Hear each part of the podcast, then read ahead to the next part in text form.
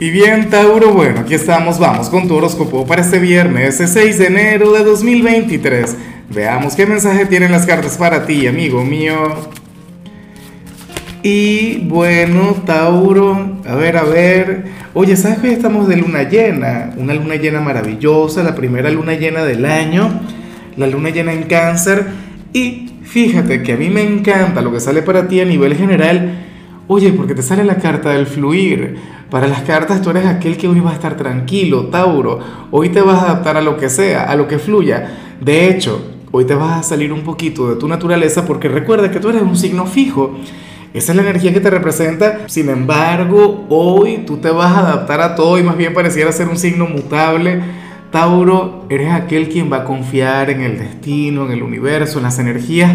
Hoy no te vas a mortificar por nada. Es más, de hecho puedes llegar a reconocer que aquellas cosas que no salgan como tú quieres, que aquello que, que no se cumpla tal como tú anhelabas, pues bueno, vas a comprender que eso tiene que ver con algo mucho mayor. Vas a comprender que eso tiene una razón de ser.